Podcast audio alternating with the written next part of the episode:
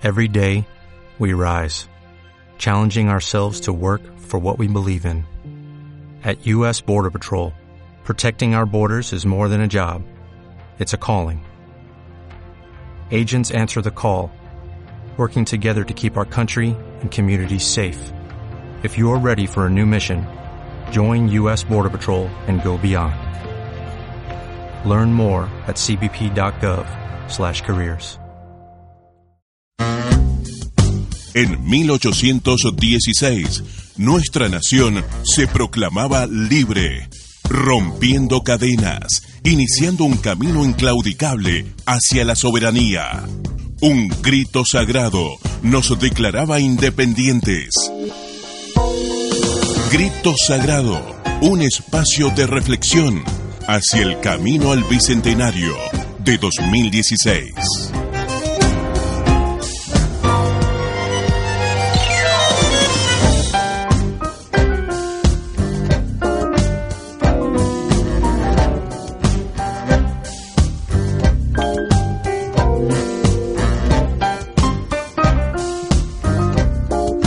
Hola, bienvenidos a esta primera emisión de Grito Sagrado, un espacio de reflexión a través de Radio Universidad 94.7, en el cual vamos a ir analizando, reflexionando y abriendo información en vísperas de este bicentenario de la Declaración de la Independencia en Argentina. Esta es la primera emisión, vamos a compartir una emisión por mes hasta el 9 de julio del año 2016, en el cual vamos a cumplir este bicentenario. Eh, nombre es María Marta Matías, me acompaña Sebastián Lorenzo Pizarello, periodista, comunicador, psicólogo social, quien ya ha trabajado también en diversos medios y con quien voy a compartir la información de este grito sagrado. Bienvenida María Marta Matías, también locutora nacional y también ha ejercido en diversos medios de comunicación de, este, de esta provincia, a este programa que bien hemos denominado Grito Sagrado y vamos camino hacia el bicentenario que nos espera en el 2016 de esta declaración de independencia que ha sido un hecho histórico para nuestro país y que tiene muchos aspectos para analizar y ese es el desafío que tenemos por delante, poder recorrer este proceso histórico desde diversas miradas, desde la historia, desde la arquitectura, desde la ciencia, desde la educación, ¿no? desde diferentes profesionales que pueden venir a contarnos y a darnos una perspectiva más para poder abordar este hecho que es tan complejo, tan contradictorio y que ha marcado tanto a nuestro país. Hemos elegido este 9 de julio de 2015 para dar inicio a esta emisión, a este grito sagrado, en el cual, como decíamos, iremos analizando desde distintos puntos de vista lo que significa para nuestra nación haber cumplido 200 años de libertad. Hablamos del 9 de julio de 1816, un día en el que nos ha marcado ¿no? a todos los argentinos, que si bien eh, nuestro país transitaba por un momento podríamos decir desfavorable un contexto que no estaba directamente orientado hacia esa independencia, pero que sin embargo, como decía Félix Luna, el historiador, explica que en el norte del continente, recordamos que Bolívar había sido derrotado, Chile estaba nuevamente en manos de los realistas, los españoles amenazaban Salta y Jujuy y apenas si eran contenidos por las guerrillas de Güemes y para empeorarlo todo, Fernando VII eh, había recuperado el trono de España y se preparaba una gran expedición cuyo destino sería el río de la Plata. En este contexto, la banda oriental estaba virtualmente ocupada por los portugueses. Fue un, gran momento crítico en el que los argentinos decidimos declararnos independientes. Fue un gran compromiso, eh, un rechazo valiente de una realidad adversa y era empezar la primera navegación de un país independiente sin atender las borrascas ni los riesgos. Un acto de coraje, palabras del historiador Félix Luna y que reflejan ¿no? un país que si bien ha tenido altibajos, ha decidido poner este grito sagrado en el cielo y declararse independiente. Este 9 de julio nos encuentra Tucumán como capital de la Argentina una vez al año y también nos hace reflexionar sobre el significado que tiene hoy la palabra independencia, sobre el significado que tiene la palabra soberanía y cuáles son los desafíos que como país tenemos aún por delante. Vamos a proponerle, si te parece, un primer ejercicio a nuestra audiencia. Vamos a proponerles una pregunta que tiene que ver con qué frase se agregó a la Declaración de Independencia en 1816, pero 10 días después. Recordemos que este Congreso de Diputados se reúne en Tucumán el 9 de julio para declarar la independencia, que estaba bajo la presidencia de Francisco de la Prida. Entonces se declara y diez días después se agrega una frase a esta declaración. Queremos preguntarles a la audiencia, sin googlear, sin googlear, cuál fue esta frase que se agregó. La idea es que a partir de este momento que inicia este primer programa de Grito Sagrado puedan pensar, reflexionar eh, hasta el final del programa donde vamos a develar la respuesta. No tiene que ver con un premio ni con una retribución a quien reciba esa respuesta más rápido, sino más bien eh, hacer lo que estamos intentando hacer a través de Radio Universidad 94.7, que es reflexionar eh, hacia el camino del bicentenario del año 1816. Es decir, que tienen tiempo, una hora, ¿no? Para poder este, por ahí investigar o abrir los cajones de la memoria y decir, bueno, ¿cuál fue esta frase? ¿Por qué la habrían sumado a esta declaración? Y, bueno, y con ese tiempo de demora, digámoslo así. Y recordamos que desde Tucumán hacemos este ejercicio de poder recordar e ir reflexionando con un año de anticipación, ya que bueno, Tucumán, sede del Congreso, este simbolizó en aquel momento y hoy también eh, un intento de la élite política de Buenos Aires de lograr el apoyo del interior del país. Así que Tucumán sede de esta declaración de la independencia. Bueno, y con este inicio eh, damos ya lugar a la música, que también va a estar vinculada a esta temática, obviamente, y que tiene que ver en este caso con artistas nacionales, León Gieco y Raúl Porcheto, quienes han compuesto la canción del Bicentenario.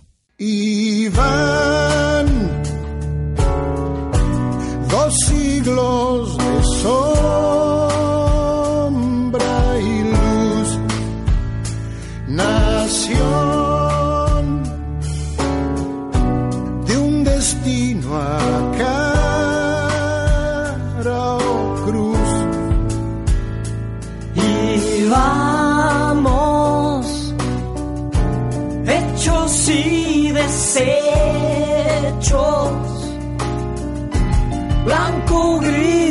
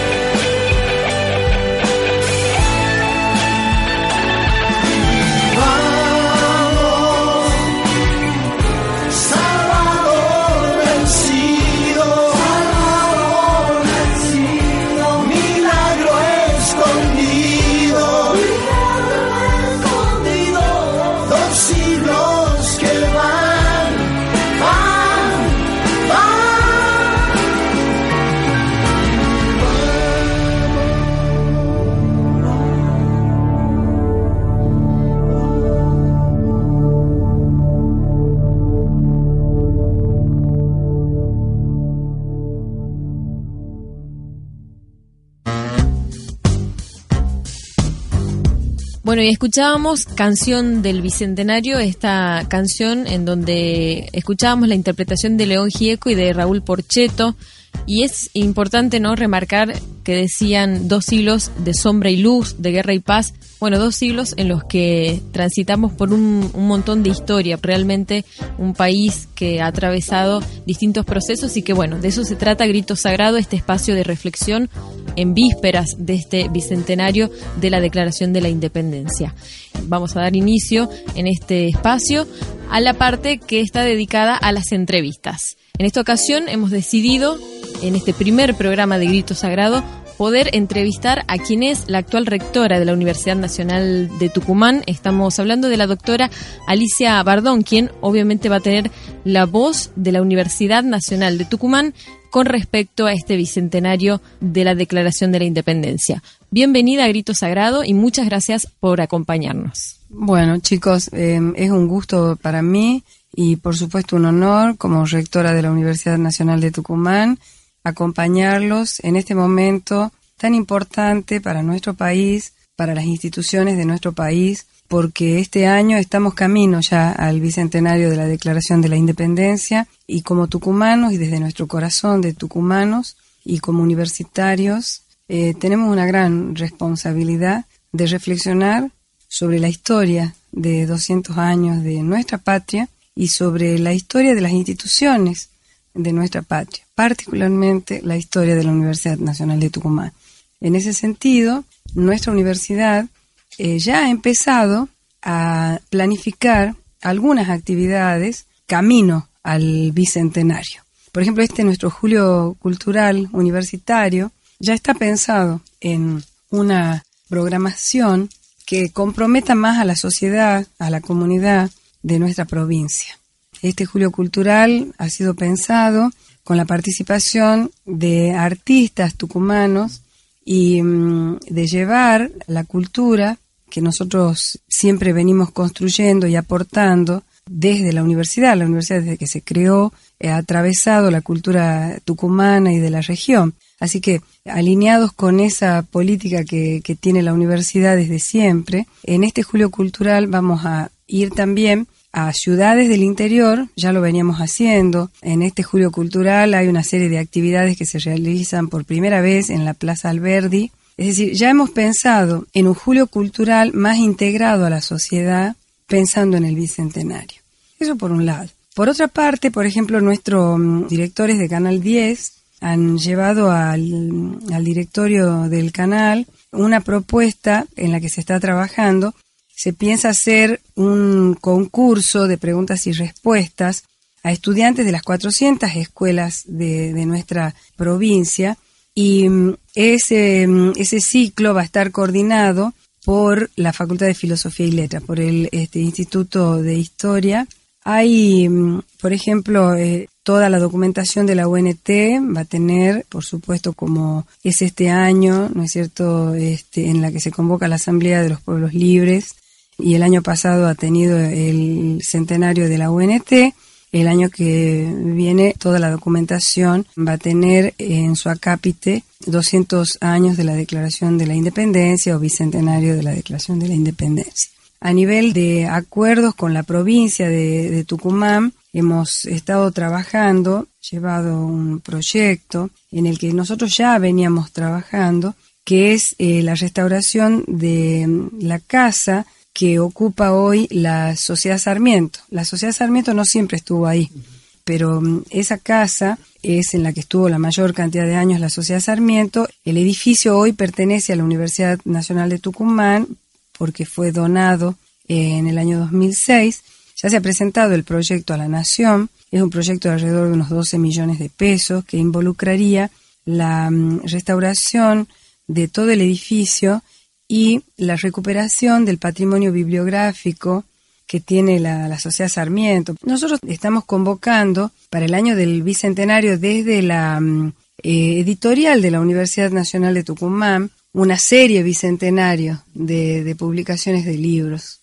En el marco del, del, Bicentenario, del camino al Bicentenario, se está alargando, también lanzando, la nueva mm, señal digital de la Universidad Nacional de Tucumán, que es un canal de televisión absolutamente universitario, el 100% universitario. Estamos lanzando en agosto y también en el marco de- del bicentenario esta nueva señal digital que va a tener muchísimos contenidos universitarios, científicos, académicos, eh, educativos, tecnológicos, de extensión, culturales también. Hemos presentado un, un proyecto para que se avance en lo que llamamos el Centro Científico y Tecnológico de la Universidad Nacional de Tucumán, con lo que se ha dado en llamar el Polo Tecnológico. Justamente ahí le quería preguntar porque se cumplen, digamos, 200 años de que Argentina se ha declarado libre de toda potencia extranjera y justamente en este trabajo que usted contaba, ¿cuál es la importancia o qué significa para la institución universitaria, para la Universidad Nacional de Tucumán, formar parte de una nación que, que ha declarado, que ha alzado esos principios? Nuestro país, con todos los claroscuros que tienen las sociedades, tomaron eh, los distintos gobiernos y las generaciones de argentinos que impulsaban la, la educación en general y la educación superior, tuvieron, digamos, los logros de que la escuela primaria en nuestro país llegara masivamente y en forma pública antes que algunos países de Europa.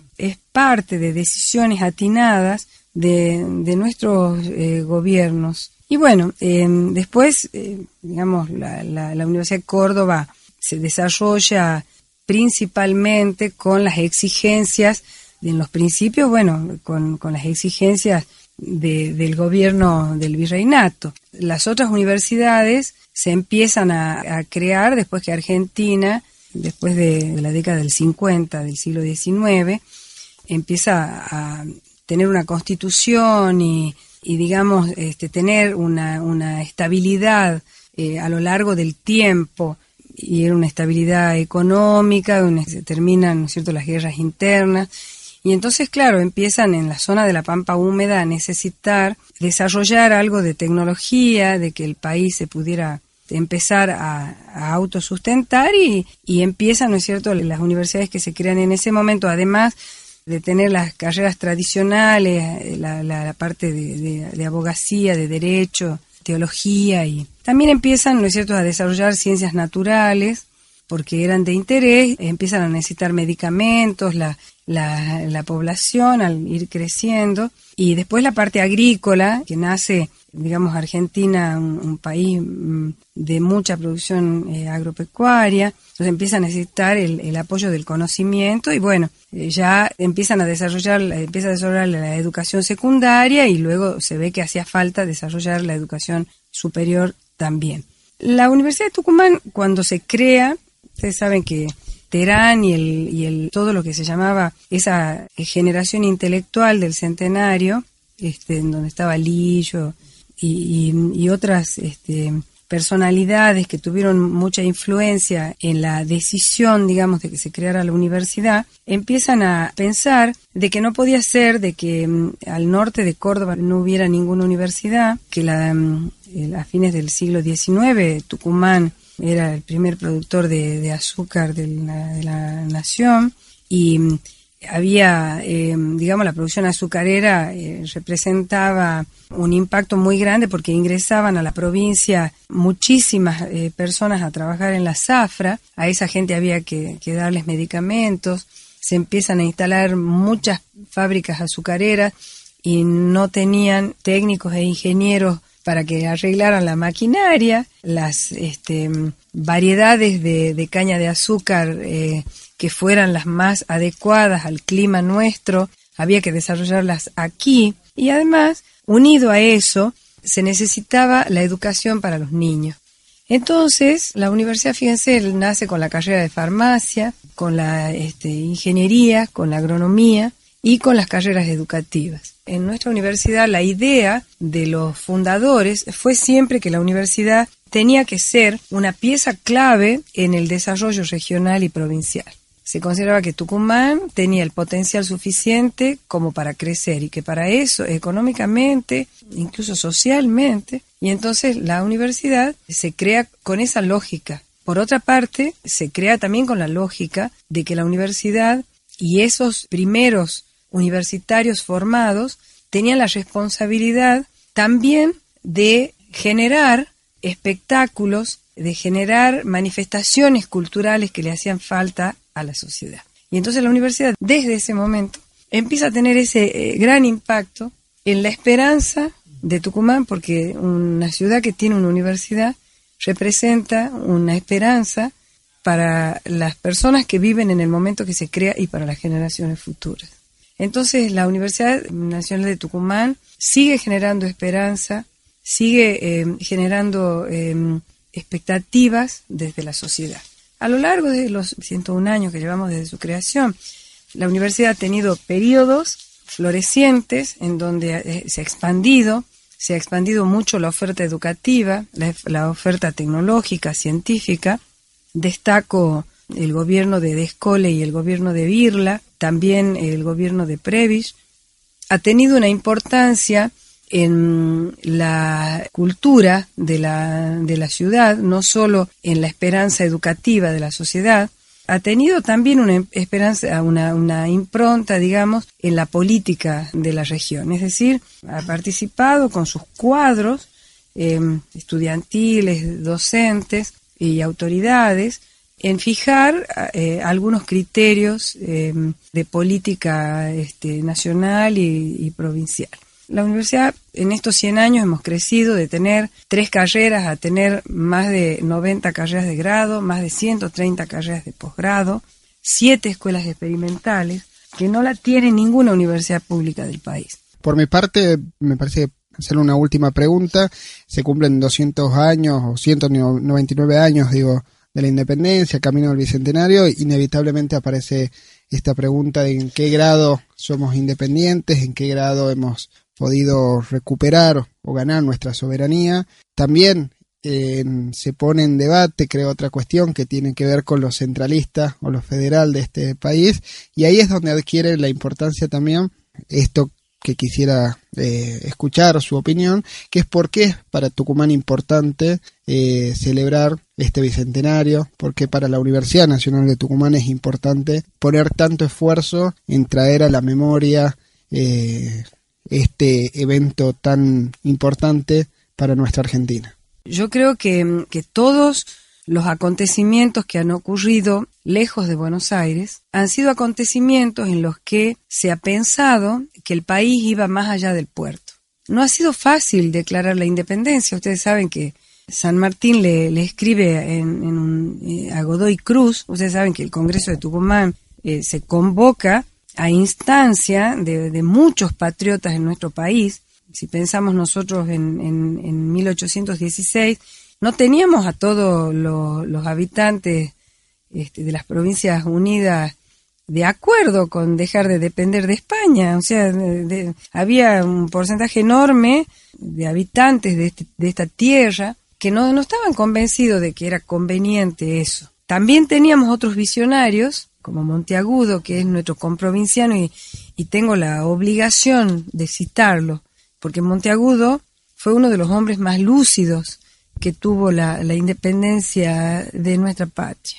Eh, y era tucumano, Monteagudo había estudiado, eh, ustedes saben, en, la Universidad de Chuquisaca, fue un hombre que, que, acompañó los primeros movimientos de libertad en la Universidad de, Chuquisaca. Ustedes saben que el 25 de mayo de 1809 se da el primer grito de, libertad, tiran abajo la puerta de la Real Audiencia de Charcas, Charcas, Chuquisaca, hoy Sucre, y bueno, Monteagudo era un tucumano que, que estaba ahí la tenía muy clara, ¿no? Fíjense que recién después de, del derrocamiento de Alvear, que tenía un, un, criterio absolutamente centralista en, hasta el año 1815, empieza a propagarse la idea de que si al Perú no se lo atacaba por mar, iban a impedir que todo el Alto Perú se libertara porque el Alto Perú y el norte de la Argentina venía resistiendo al ejército español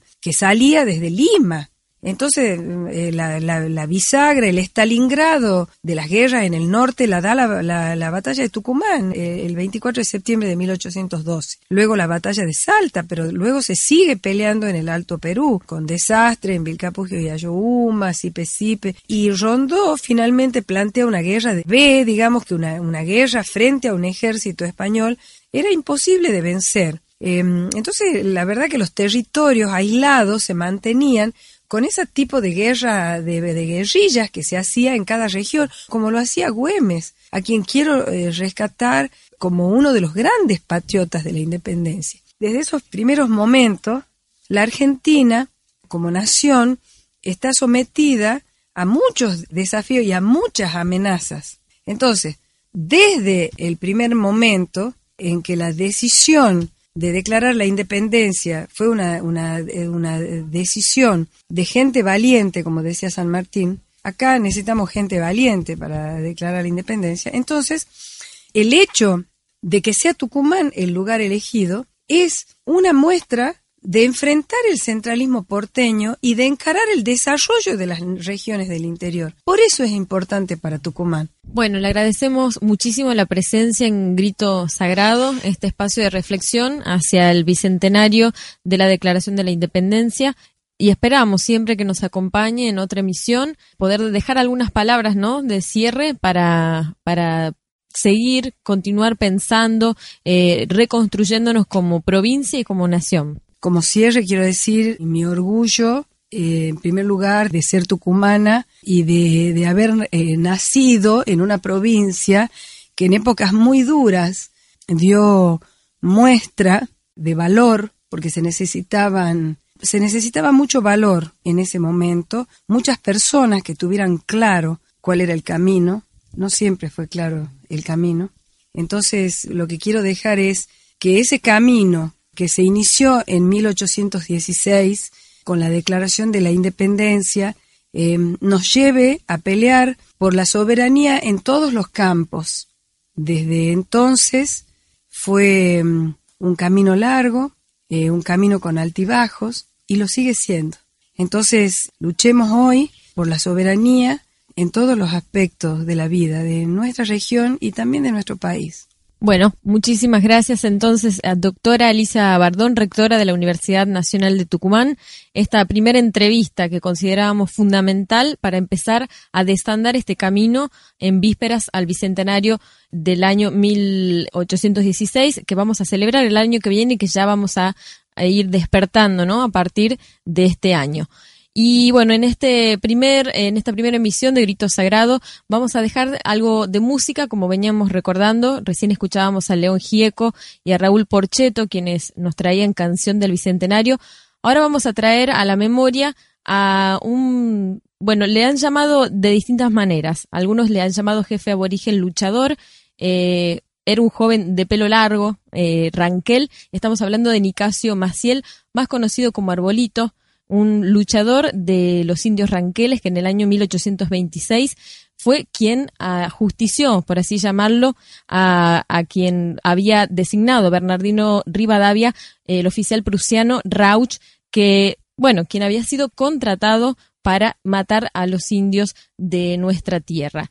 Y fue quien, eh, Arbolito, esta, este indígena que ha dejado huellas en, nuestro, en nuestra tierra, en nuestra historia, quien en aquel año, en el 1826, después de haber notado la presencia de Rauch y de haberse dado cuenta de la masacre que estaba llevando a cabo con su gente, lo esperó para degollarlo. Y así hizo justicia no solo por, por su gente, sino tantos años después, si bien no es 1816, hablamos de 10 años después en donde todavía se siguió buscando construir una identidad que hoy, 500 años después, todavía seguimos buscando. Así que vamos a escuchar a la banda Arbolito, quien es una banda argentina de folclore rock, una fusión, quienes se han puesto ese nombre justamente en homenaje a Arbolito y bueno, que nos traen la canción Arbolito. Si prestan atención a la letra, van a conocer un poco más de la historia de este luchador.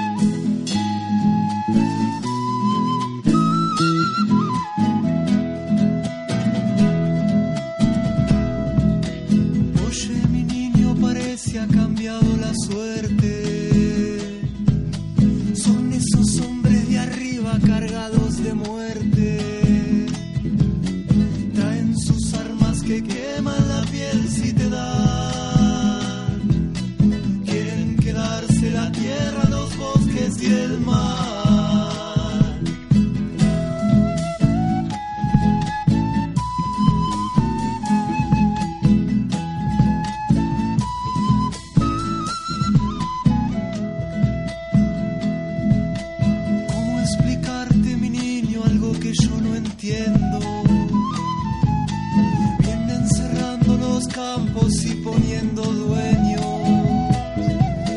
y en su camino salvaje bañando de sangre.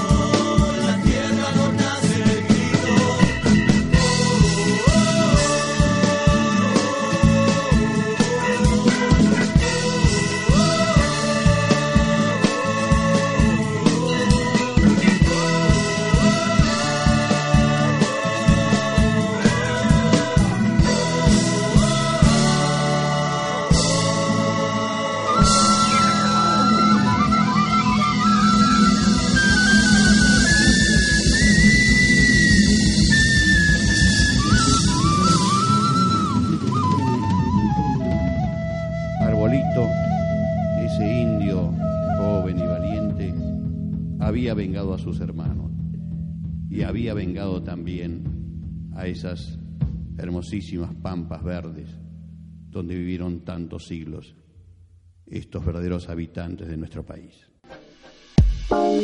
Un grito sagrado nos declaraba independientes.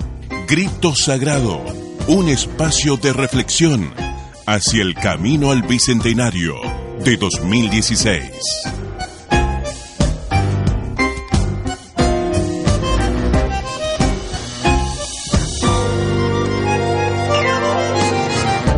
Y llegamos así al final de esta primera emisión de Grito Sagrado, un espacio de reflexión a través de Radio Universidad en esta previa de alguna manera del año 2016 a un año de celebrar el bicentenario que bueno que nos constituye como nación.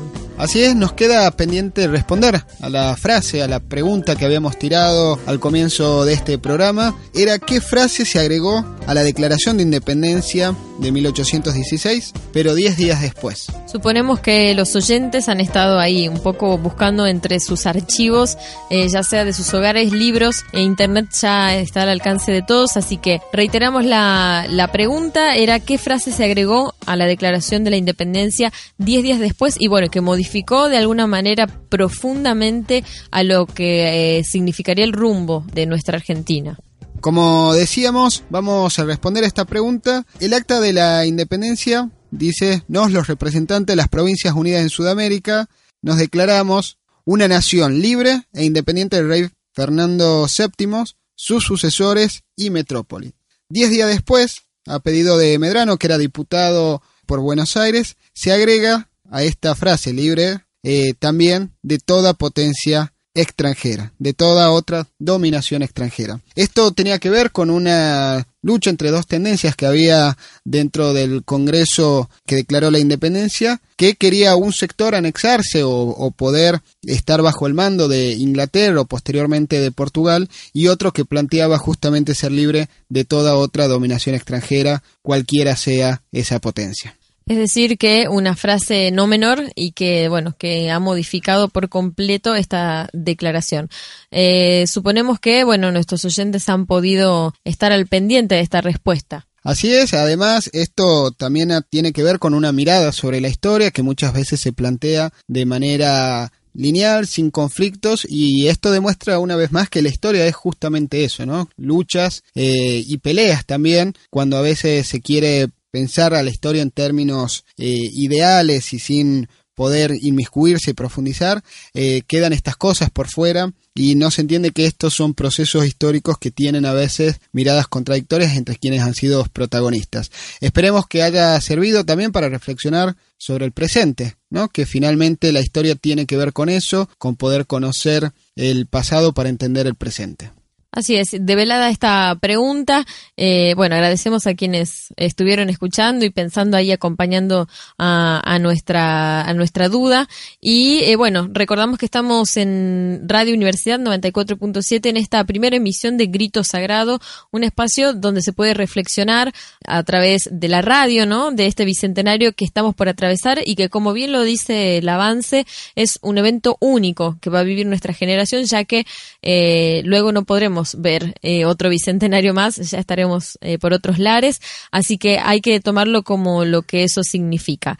Y para cerrar nuestro programa, esta emisión, en este día 9 de, julio, un día, bueno, marcadamente importante eh, en referencia a la historia, queremos hablar acerca de esta canción, este sonido, ¿no? Que, que reconocemos ya todos los argentinos que tiene que ver con el himno nacional. Oíd mortales grito sagrado, libertad, libertad, libertad es un, una composición que originalmente fue distinta, la conocemos breve, creo que no dura más de dos minutos y medio.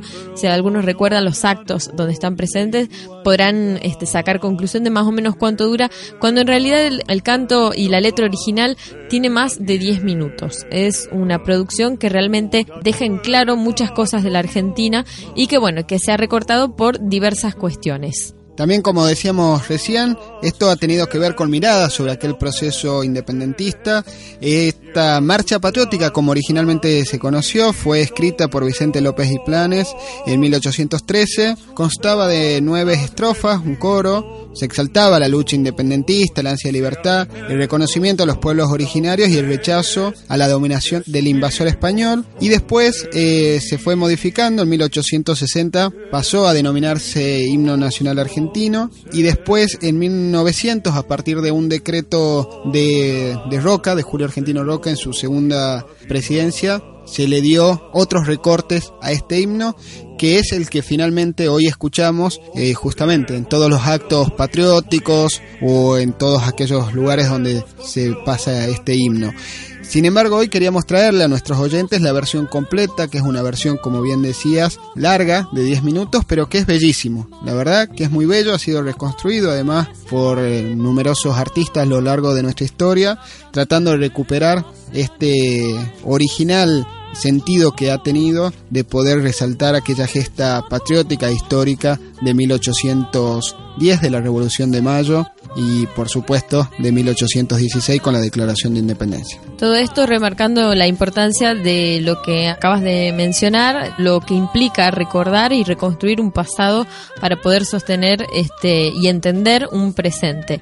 Este himno nacional argentino eh, llamado originalmente Marcha Patriótica, bueno, la que vamos a presentar a través de Grito Sagrado, es una versión completa según una letra que fue resguardada por el Archivo Histórico de la Nación información es una versión libre que respeta el orden del texto histórico que se conoce, la melodía también, la melodía que todos conocemos y reconocemos, y que mezcla algunos de los ritmos folclóricos nativos con otros latinoamericanos. Esto eh, se hizo, se reconstruyó en nombre de un solo continente indo-afro-latinoamericano y la elección de las voces solistas, en este caso en la versión que vamos a escuchar, busca mostrar diferentes timbres sonoros, una amplitud de registros vocales, eh, han convocado, por ejemplo, a una voz lírica, una soprano, una cantante de tango, que es una barítono bajo, una cantante de folclore, una voz masculina de folclore y otra voz masculina de folclore y popular. Es decir, que bueno, tenemos diversas eh, raíces musicales en este himno que se ha podido recuperar del archivo histórico, que ha sido generado, digamos, a partir de ahí la letra en realidad ha sido recuperada por el archivo histórico y toda esta composición está realizada por un gran grupo de gente, entre los cuales está quien ha hecho los arreglos musicales, Javier Rodríguez, Oscar Puebla, Fana Martínez y el grupo Enclave a Tierra. Luego hay un montón de gente alrededor, eh, percusionistas, eh, quienes han tocado los instrumentos de cuerda, de viento, eh, cantantes de todos los ámbitos. Así que, como decíamos, entonces un producto que tiene que ver con lo afro-latinoamericano y que tiene como importancia recuperar las raíces de nuestra América Latina, porque este himno, como lo conocemos hoy, tiene una música que fue hecha por Juan Pedro Esnaola, a pedido de eh, Mitre, y que tenía que ver con una versión orquestada, con más complejidad armónica, que se adecuaba a las tendencias europeístas de la época. Este himno que vamos a escuchar, este himno argentino completo, tiene más que ver con las raíces nuestras, con las raíces de nuestras comunidades originarias, así que la verdad es, todo un hecho poder recuperar y escucharlo juntos en este 9 de julio a 199 años de la Declaración de Independencia.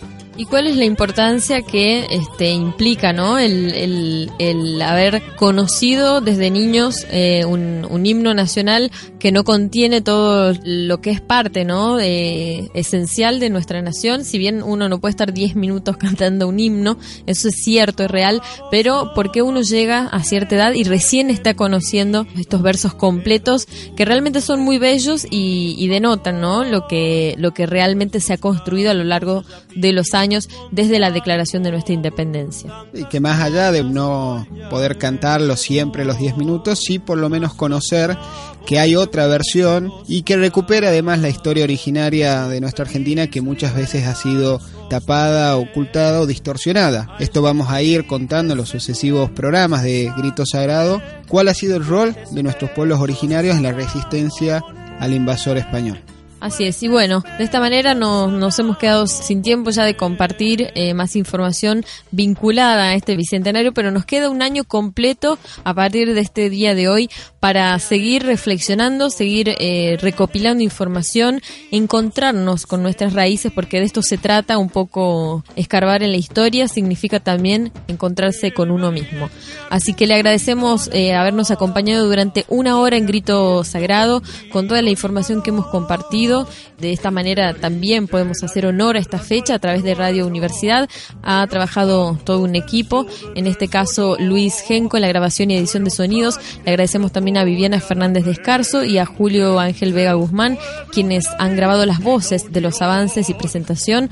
a quien es el director de esta radio, el señor Sergio Clua, también a la rectora de la Universidad Nacional de Tucumán, la señora Alicia Bardón, y bueno, quienes eh, los han estado acompañando en esta hora, en este breve homenaje y acercamiento al Bicentenario, Sebastián Lorenzo Pizarello y María Marta Matías. Bueno, muchas gracias a todos por haber estado ahí y como palabra final, seguir recuperando nuestra historia para seguir recuperando también y conquistando nuestro presente. Tal cual. Los dejamos entonces con la versión completa de nuestra canción Patria, el himno nacional argentino, como originalmente se lo concibió. Muchas gracias.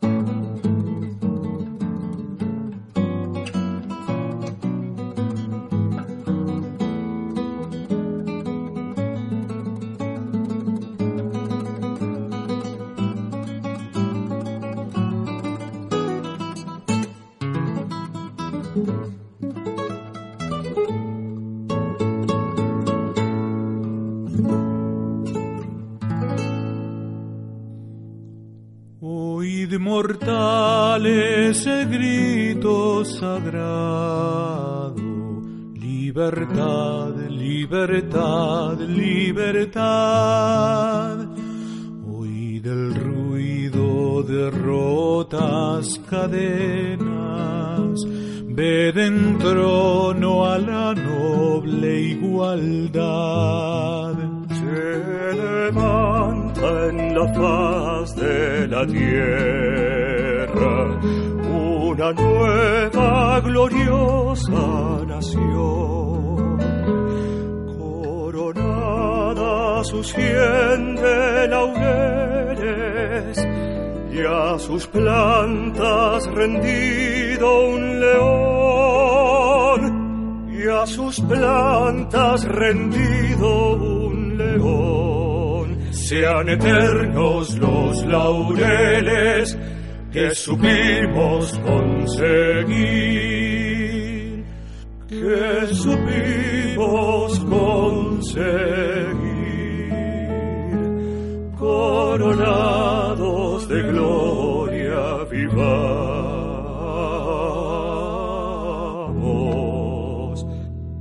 Oh juremos con gloria morir. Oh juremos con gloria morir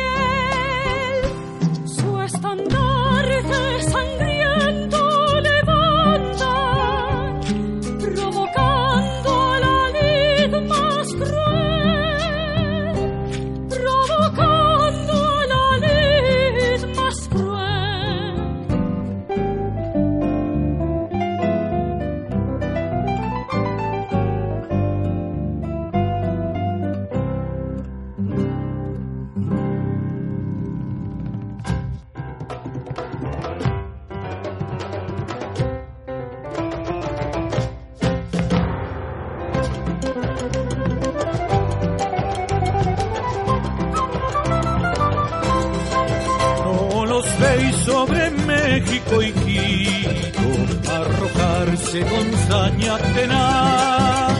Igual lloran bañados en sangre, Potosí, Cochabamba y La Paz. No nos veis sobre el triste Caracas,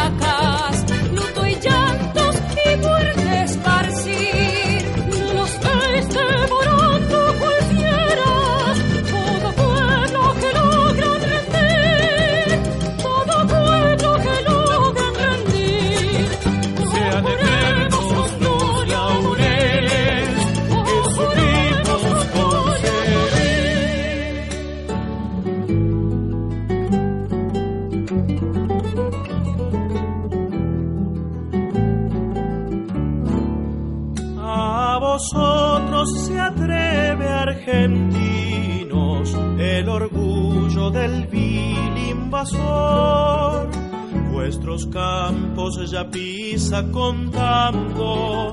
Tantas glorias hollar vencedor. Mas los bravos que unidos juraron su feliz libertad sostener. A estos tigres sedientos de sangre, fuertes pechos sabrán sabrán oponer.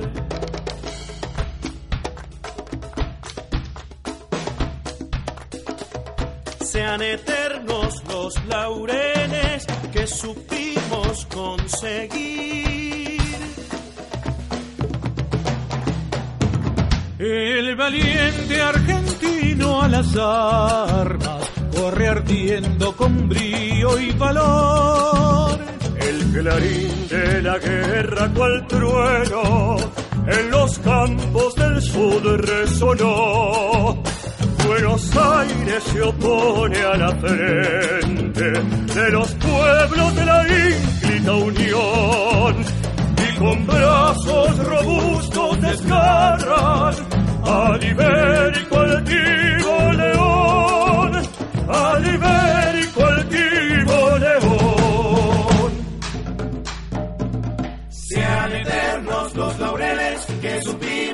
conseguir. San José, San Lorenzo, Suipacha, ambas piedras, Salta y Tucumán, la colonia y las mismas murallas del tirano en la banda oriental.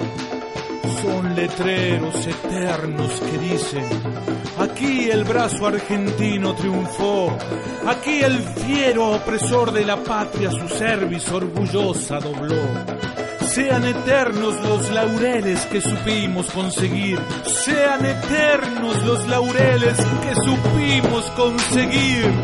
La victoria al guerrero argentino con sus alas brillantes cubrió. Y azorado a su vista el tirano, con infamia la fuga se dio. Sus banderas, sus armas se rinden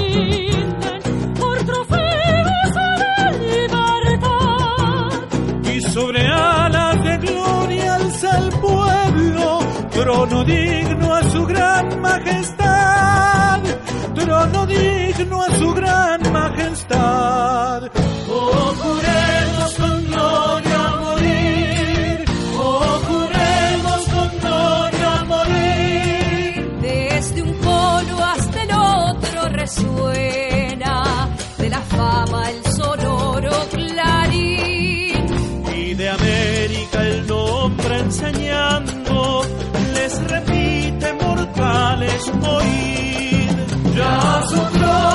dignísimo abrieron las provincias unidas del sur y los líderes del mundo responden al gran pueblo argentino salud, al gran pueblo argentino salud. Y los líderes del mundo responden al gran pueblo argentino salud. Y los líderes